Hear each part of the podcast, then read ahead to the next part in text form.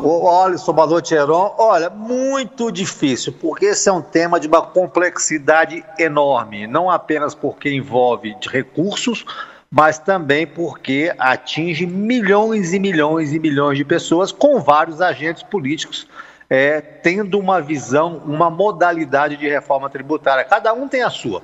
O governo federal, que hoje centraliza quase todos os, os, os recolhimentos de impostos e repassa migalhas a estados e municípios, gosta muito desse modelo.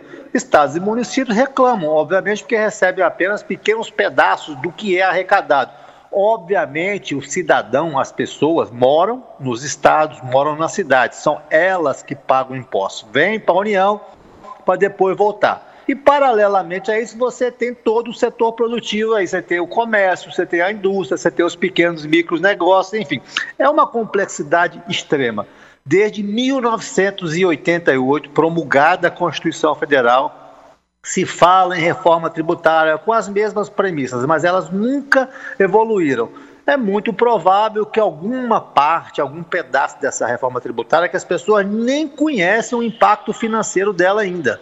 Imagina fazer um voo desse no escuro. É bem provável que um pedaço dessa reforma tributária seja aprovada na Câmara. No Senado, o figurino é totalmente diferente, porque o Senado representa o interesse dos estados. E os estados, tudo indica, estão perdendo com essa reforma tributária. Ou seja, William, ao que tudo indica, a reforma será também reformada. Boa noite, Willer, e até amanhã. Boa noite, aqui um abraço a todos.